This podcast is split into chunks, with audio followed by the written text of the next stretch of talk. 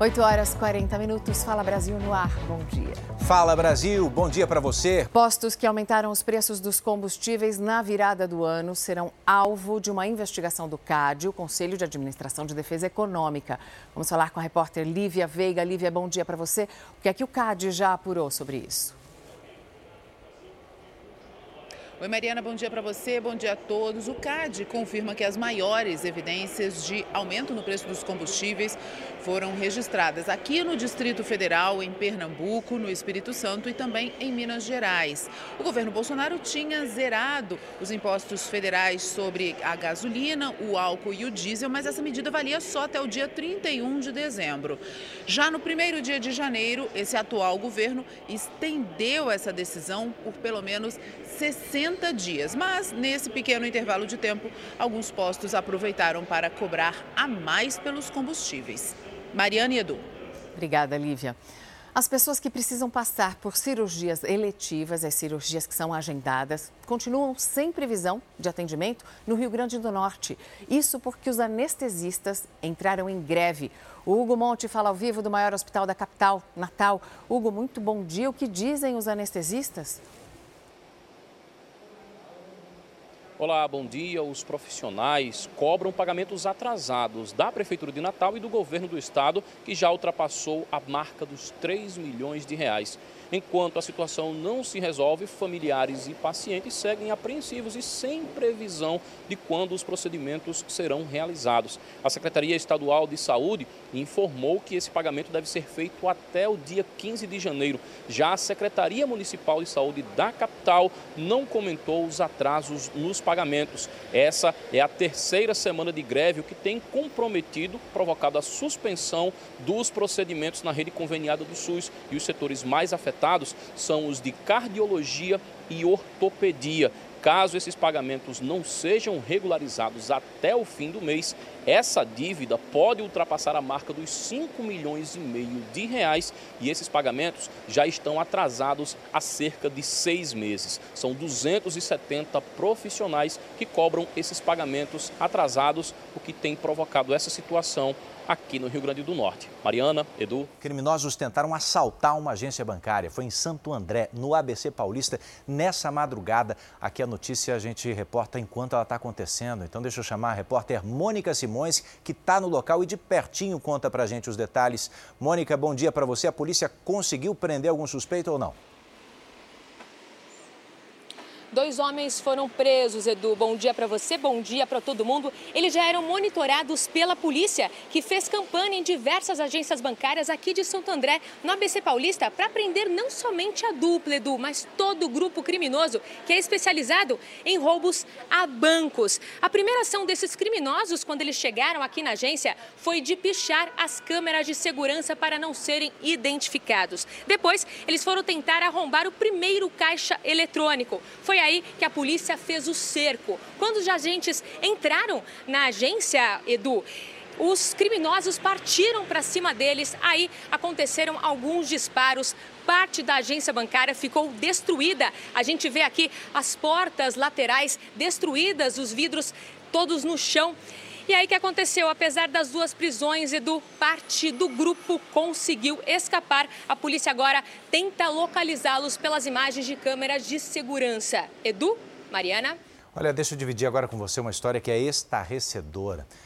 Você já deve ter ouvido falar, mas existe um tipo de comércio clandestino e internacional de corpos. É, eu estou falando de cadáveres mesmo. Eu já tinha visto notícia assim, mas dessa vez tem flagrante é a dona de uma funerária que acaba de ser condenada a 20 anos de cadeia por vender partes de corpos para estudos científicos. Isso aconteceu nos Estados Unidos. Vamos até lá ao vivo com Vandrei Pereira. Vandrei, bom dia para você. Que história é essa, amigo? E os parentes destas pessoas, né, destas vítimas, elas, eh, esses parentes não sabiam de nada, não percebiam nada errado? Impressionante, né, Edu? Bom dia, bom dia a todos. É uma história macabra, uma falta de respeito e um crime que demorou bastante para ser descoberto.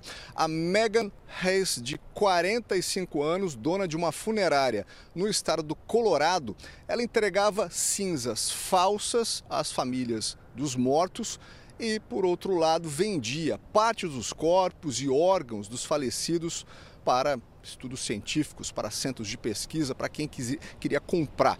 Bem, foram mais de 500 cadáveres vendidos ao longo de mais de uma década, ou seja, demorou bastante para que os familiares das vítimas começassem a desconfiar das cinzas que eram entregues. Isso só veio à tona depois que o FBI começou a investigar essa história, interrogou os funcionários dessa funerária e aí toda a farsa foi descoberta. Além da Meghan, a mãe dela, que também é cúmplice nessa história, também foi presa e condenada a 15 anos de prisão. Edu, Mariana.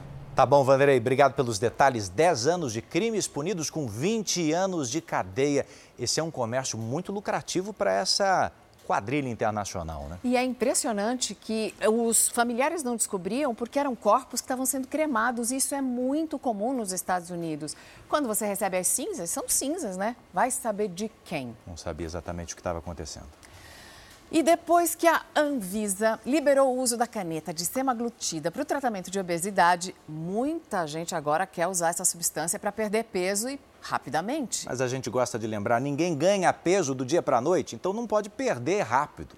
Todo medicamento precisa ser observado pelos médicos de acordo com cada pessoa. Esse não é diferente. Ele não é indicado para todo mundo, apenas para quem tem problemas de saúde relacionados ao excesso de peso. Olha só. A injeção tem o mesmo medicamento que já era usado para o controle do diabetes, só que em uma dose maior. A semaglutida imita o funcionamento de um hormônio que é produzido pelo intestino. Ele engana o cérebro como se a pessoa tivesse comido e induz a sensação de saciedade. Isso também diminui a velocidade em que o estômago é esvaziado. Os estudos mostraram perda de até 20% do peso total entre 3 e 4 meses. E claro, quem está na luta contra a balança sempre fica animado com uma notícia assim.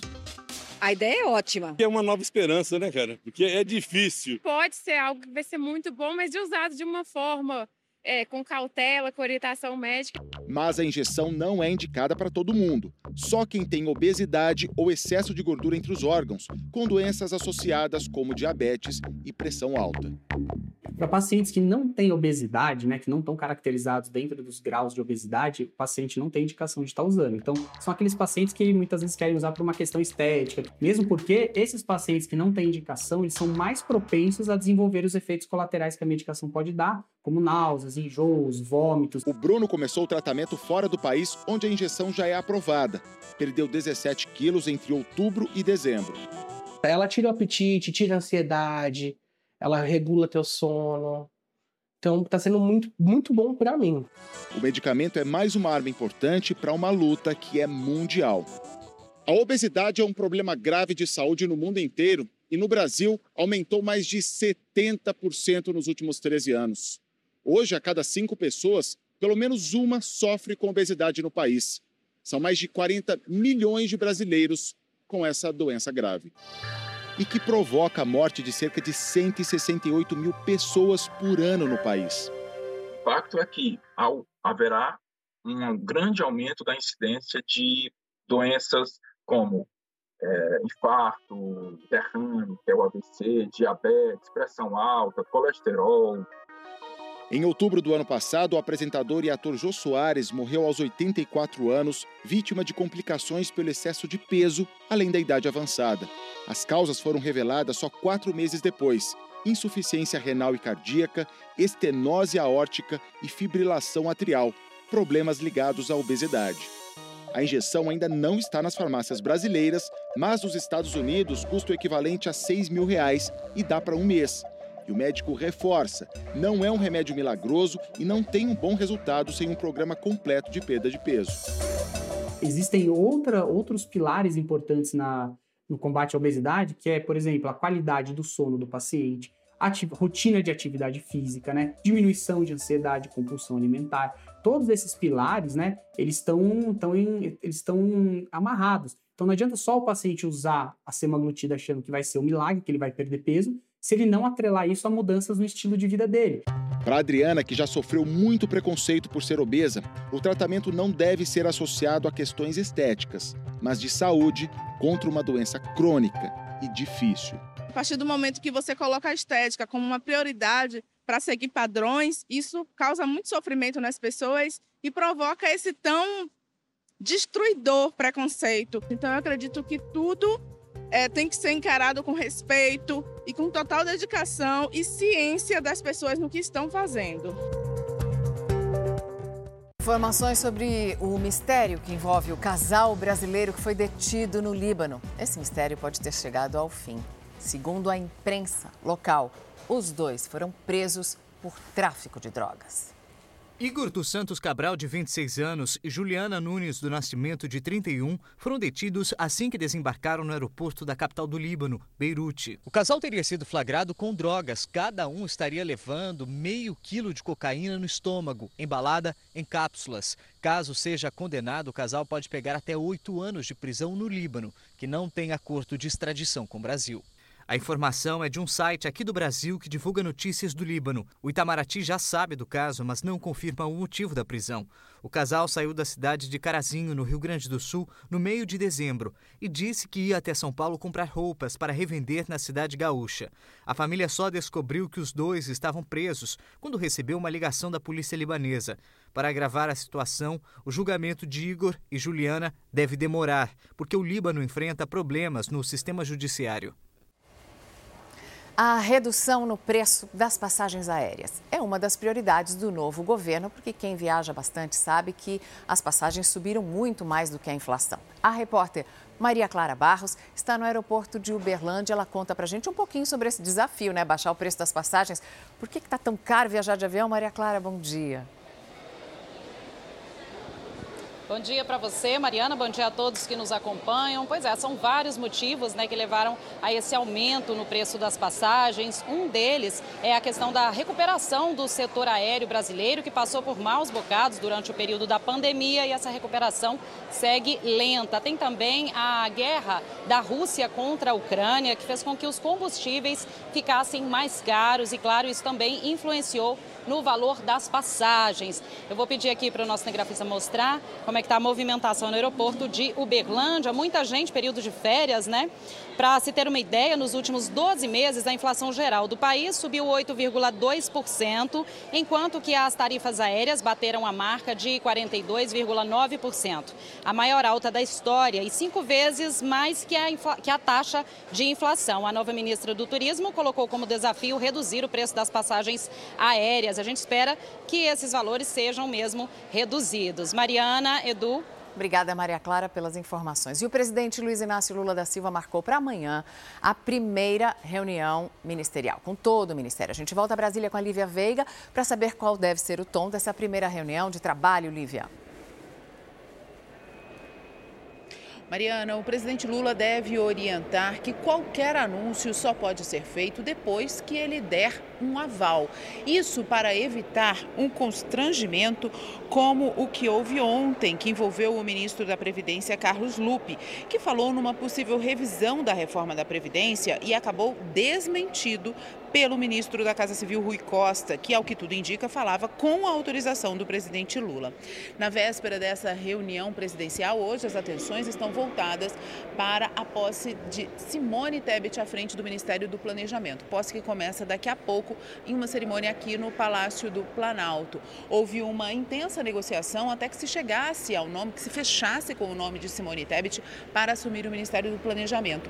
Isso porque o apoio dela no segundo turno ao candidato do PT foi considerado muito importante para que ele vencesse as eleições. Mariana e Edu. Um anunciante de uma das maiores plataformas de vendas pela internet acabou levando um golpe de 300 mil reais. Prejuízo não é pequeno, hein? Sabe o que, que os criminosos fizeram? Eles invadiram a página da vítima, de um usuário, e passaram a anunciar um outro produto que nunca era entregue. Então a plataforma fez o quê? Ressarciu os clientes lesados, mas agora vai cobrar tudo, tintim por tintim, do vendedor. A sequência de mensagens parecia inofensiva, mas na verdade era um golpe. A vítima conta que nem chegou a clicar nos links, mas mesmo assim teve o número do celular clonado. Os criminosos também invadiram o perfil do empresário em uma plataforma de vendas online. O site era usado para anunciar as peças artesanais de couro produzidas pela família. No lugar dos acessórios, os bandidos passaram a divulgar este videogame com um preço tentador, abaixo da média de mercado, o que fez disparar as vendas. Entre os dias 30 e 31 de dezembro, os golpistas faturaram mais de 300 mil reais com a fraude e transferiram o dinheiro para contas de laranjas. Foi só depois disso que a plataforma bloqueou o perfil. Agora está cobrando do anunciante o valor devolvido às vítimas do golpe. Devolveu o pagamento a todos os clientes, todo mundo que, que fez a compra do anúncio falso, e todo o prejuízo ficou para gente, a dívida ficou para gente. Ela ressarciu os clientes, mas não ressarciu a gente. A plataforma diz que iniciou rigorosa apuração sobre o caso e que, após os indícios de fraude, atua para apoiar o usuário, permitindo que seja liberada novamente a conta bloqueada por segurança. O negócio familiar está parado desde o primeiro dia do ano. A gente está com a loja fechada, está com a loja parada e com uma dívida enorme para pagar. O empresário tenta resolver a situação o mais rápido possível, mas encontra dificuldades. Um boletim de ocorrência foi registrado na delegacia digital, mas o documento precisa ser validado em uma delegacia comum. As vítimas foram à unidade policial, que agendou o atendimento para o dia 8 de fevereiro. É só a partir desta data que o crime será investigado. Segundo este especialista, é possível iniciar o processo judicial contra a plataforma, mesmo sem o boletim de ocorrência boletim de ocorrência não é um fator determinante para que a vítima de crime digital possa se defender. O necessário é que ela faça, tome a iniciativa como primeiro ato de defesa e junte né, todos os documentos existentes, digitais ou físicos, apresente para um advogado especializado na área digital, onde que pode ajudar ela realmente a lidar com essa situação, para que seja iniciado um procedimento judicial, um processo. Brasil é o segundo país no mundo em número de ataques cibernéticos, perde apenas para os Estados Unidos. Segundo um estudo recente, uma tentativa de fraude é registrada a cada oito segundos. Entre janeiro e agosto do ano passado, foram mais de 900 mil ocorrências. Pessoas com idades entre 36 e 50 anos são as vítimas mais frequentes. Para não cair em um golpe, é preciso tomar alguns cuidados. Não clique em links que você desconhece, mesmo vindo de pessoas conhecidas. Não abra é, arquivos né, que você não sabe a origem. Né? E, não, e não aceite conexões de pessoas que não fazem parte ali do seu dia a dia. Bom, a história é a seguinte: a operadora de celular da vítima informou que vai instaurar agora um processo administrativo para apurar a denúncia e que investe em diversas tecnologias de segurança e prevenção a fraudes para proteção dos clientes, conforme determina a lei. Permanece o mistério em torno da morte de uma jovem de 21 anos. A gente noticiou aqui, ela caiu do quinto andar de um prédio no Distrito Federal. Nós vamos até lá ao vivo com a Gabriela Faria. Gabriela, bom dia para você. As investigações avançaram? Bom dia. Olha, as investigações avançaram, mas o delegado não passou mais informações sobre as investigações. Apenas disse que os depoimentos foram colhidos.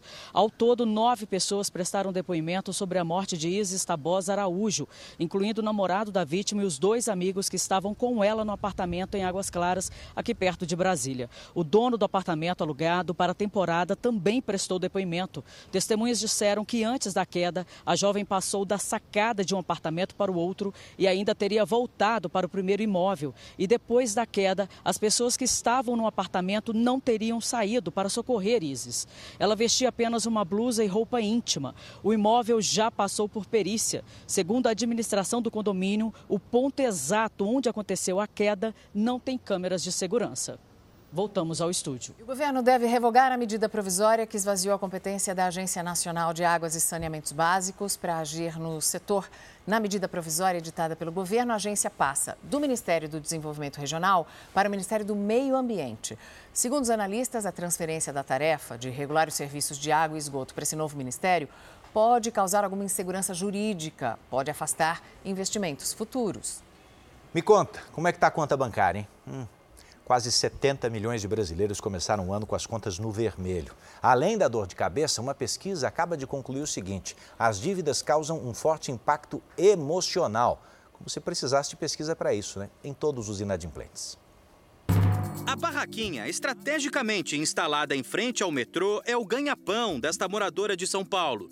Só que antes de vender a pipoca, a batata frita e os doces, ela precisa comprar os produtos. E nem sempre tem dinheiro na hora. Por isso, vive com dívidas. E fica devendo foi tudo, banco aí é geral. Mas é cartão, o que, que é? É cartão de crédito, cartão é, é, aluguel também. Se somar, dá uns 6 mil reais ou mais. Virar o ano no vermelho, mais uma vez, foi um teste para os nervos. Fica irritada também?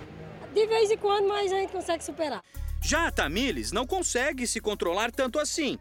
O marido ficou desempregado no ano passado e ela entrou em 2023 devendo R$ 1.500 para o cartão de crédito. Junto com a dívida, vem um monte de sentimento ruim. Ai, frustração. Mais tristeza, mas. Não tira o sono também? Tira também sono. Irritação? Também. Ansiedade. Tamires é um exemplo de como as dívidas não impactam só no bolso. Num ano recorde, com quase 70 milhões de pessoas inadimplentes, tem muita gente com as emoções à flor da pele. A dívida quem não tem, colega? Não é fácil, né? Eu nem vou falar muito, senão eu vou chorar. Eu não sei se eu choro, eu não sei se eu rio. Mas fazer o quê? Eu tenho que dar risada? Por quê? Porque a gente está vivo ainda.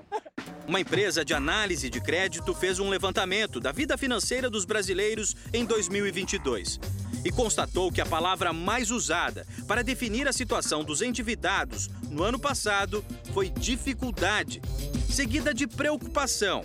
Uma pessoa que tem uma conta para pagar e não tem dinheiro para honrar o compromisso pode ser invadido por pensamentos ansiosos, por muita insegurança. Dor de cabeça. Você vai dormir, você vai dormir pensando no que você não conseguiu pagar, né? Para 2023, o cenário é de otimismo.